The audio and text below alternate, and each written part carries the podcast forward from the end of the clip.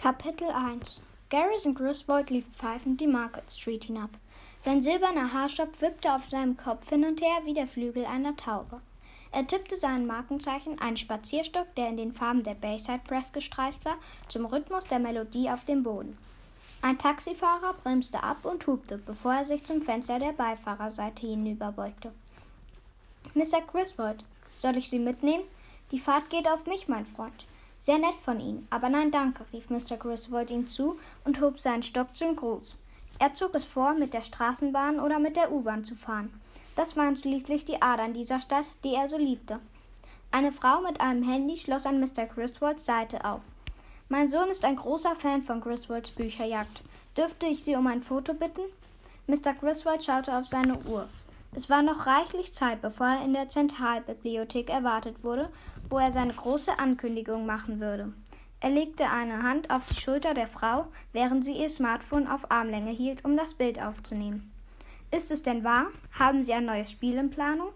Statt einer Antwort zog Mr. Griswold einen imaginären Reißverschluss über seine Lippen und zwinkerte ihr zu. Dann setzte er seinen Weg fort, durch den Strom von Fußgängern hindurch, während er vor sich hinpfiff und seinen Stock auf den gepflasterten Gehweg tippte. Er war sich nicht bewusst, dass zwei Männer ihm folgten. Einer war groß und schlagsig, mit buschigen schwarzen Augenbrauen, die unter dem Rand seiner falsch herum aufgesetzten Baseballmütze herausschauten. Der andere war ein Bulle von Mann, und es schien, als würde er mehr durch seinen Oberkörper vorwärts bewegen als durch seine Beine. Seine Hände hatte er vorne in die Tasche seines Sweatshirts gesteckt, und sein starrer Blick bewegte sich nicht von seinem Zielobjekt weg. Mr. Griswold stieg in die U-Bahn-Station hinunter. Als er vor der Eingangsschranke stehen blieb, um seinen Fahrschein aus dem Portemonnaie zu holen, sprach ihn jemand von hinten mit seinem Namen an. Mr. Griswold drehte sich um und stand den beiden Männern gegenüber. Sein Lächeln erstarb. Es war früher Nachmittag, keine Pendlerzeit, weswegen nicht viele Leute in der U-Bahn-Station unterwegs waren. Im Augenblick war niemand zu sehen. Mr. Griswold drückte seine randlose Brille zurecht und sah dem größeren der beiden Männer in die Augen. Ich komme zu spät zu meinem Termin, meine Herren. Er wackelte mit seinem grau gesprenkelten Schnurrbart, was er immer tat, wenn er nervös war. So wie der kleinere Mann seine Knöchel knacksen ließ und ihm einen Blick zuwarf, den man nur als verächtlich bezeichnen konnte, musste sich Mr. Griswold wohl in Acht nehmen. Wir haben einen gemeinsamen Freund, sagte der Große.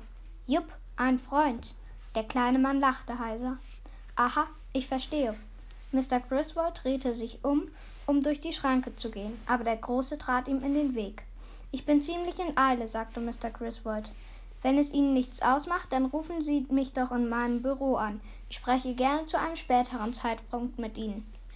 Mr. Griswold steckte seinen Spazierstock zwischen die beiden Männer und versuchte, sich einen Weg zu bahnen, aber der große Mann packte ihn unsanft an der Schulter. Wir wollen das Buch, sagte er.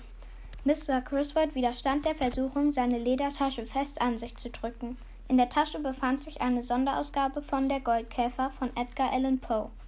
Er hatte sie selbst mit seiner Gutenberg 2004 Ex Pro Druckpresse und Bindemaschine hergestellt. Er plante, noch 49 weitere Exemplare zu machen, aber momentan existierte nur das eine in seiner Tasche.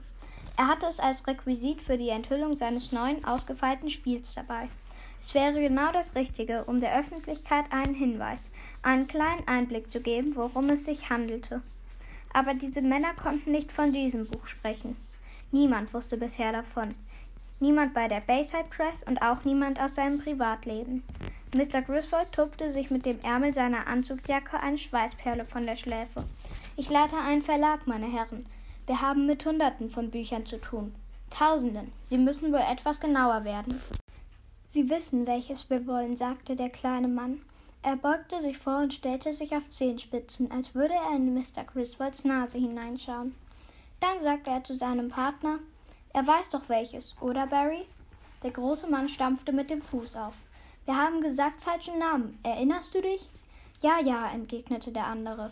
Der Typ hier ist doch eh alt. Wahrscheinlich hört er sowieso nichts mehr. Mr. Griswold nutzte diesen kurzen Moment des Unfriedens, schwang seinen Spazierstock und knallte ihn Barry gegen die Wange. Dann drängte er sich an ihm vorbei in Richtung Untergeschoss. Hilfe! Sein Ruf hallte durch die höhlenartige Station. Dann gab es ein leises Krachen, wie ein ferner Donnerhall. Mr. Griswold fühlte einen Stoß in seinem Rücken. Er stolperte, fiel und schlug mit dem Kopf auf den Steinboden auf. Hatte er einen Schuss abbekommen? Das Atmen fiel ihm schwer. Benommen spürte er, wie sich an seinem unteren Rücken Feuchtigkeit ausbreitete, und sein Kopf pochte an der Stelle, mit der er auf dem Boden aufgeschlagen war. Barry kniete fluchend neben Mr. Griswold und legte ihm eine Handfläche auf die Stirn, als wolle er fühlen, ob er Fieber habe. Was hast du getan, Clyde? Was ist mit Wir müssen falsche Namen verwenden, erwiderte Clyde. Ich glaub das jetzt nicht, rief Barry. Du hast eine Pistole? Du hast auf ihn geschossen? Das war nicht Teil des Plans. Clyde zuckte mit den Schultern. Ich habe improvisiert. Was, wenn er das Buch gar nicht dabei hat? Natürlich hat er es dabei. Clyde inspizierte ein Loch in der Tasche seines Sweatshirts, in der er seine Waffe versteckt hatte. Er braucht es doch für diese Pressekonferenz. Vom Bahnsteig des unteren Stockwerks hallte eine Lautsprecherdurchsage herauf. Barry schob seinen Arm unter Mr. Griswolds Schulter und schleifte ihn rückwärts zu einer leeren Bank. Mr. Griswold gab ein leises Grunzen von sich, als er an der glatten Granitwand hinter sich zusammensackte.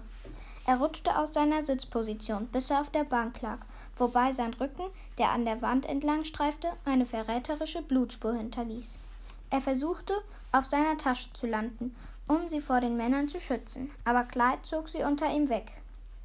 Clyde nahm das Buch aus Mr. Griswolds Tasche. Der Goldkäfer von Edgar Allan Poe. Er warf es Barry zu. Das muss es sein. Vor Mr. Griswolds Augen verschwammen die beiden Männer zu einem, bevor er sie wieder deutlich sah. Er wollte etwas sagen, aber alles, was er rausbekam, waren ein paar ächzende Laute. Barry blickte nur kurz auf das Buch, bevor er es in die Ecke schleuderte, wo es von der Wand abprallte und hinter einem Mülleimer landete. Das ist ein nagelneues Buch, rief er. Es ist trotzdem ein Buch, sagte Clyde. Er ist Verleger. Natürlich hat er Bücher dabei. Man hat uns gesagt, wir sollen nach einem alten Buch Ausschau halten. Nach einem wirklich alten Buch. Eine U-Bahn fuhr im Untergeschoss rumpelnd in die Haltestelle ein. Der Lärm der Menschen drang bis nach oben. Wir müssen hier raus, sagte Barry. Die beiden Männer eilten zum Ausgang. Eine ausgelassene Gruppe in schwarz-orangenen Trikots fuhr die Rolltreppe hoch. Einer von ihnen bemerkte Mr. Griswold, der zusammengesackt auf der Bank lag, und rannte zu ihm. Ein anderer Mann wählte auf seinem Handy den Notruf. Eine Frau ging neben ihm in die Hocke und sagte immer wieder Halten Sie durch, alles wird gut. Während Garrys und Griswold am Rande der Bewusstlosigkeit schwebte, war er nicht besorgt darüber, wann Hilfe kommen würde. Es war die schmale Ausgabe von Der Goldkäfer, die zwischen dem Mülleimer und der Wand klemmte, der seine Gedanken einnahm. All die Arbeit, all seine Pläne. Alles war bereit, aber ohne den Goldkäfer würde sein Spiel nicht starten. Sein beinahe unbezahlbarer Schatz, zu dem der Goldkäfer führen sollte, würde nie gefunden werden. Er hoffte inständig, dass das Buch in die Hände der richtigen Person fallen würde. Jemand, der sich Zeit nehmen würde, seine Geheimnisse zu verstehen und zu schätzen.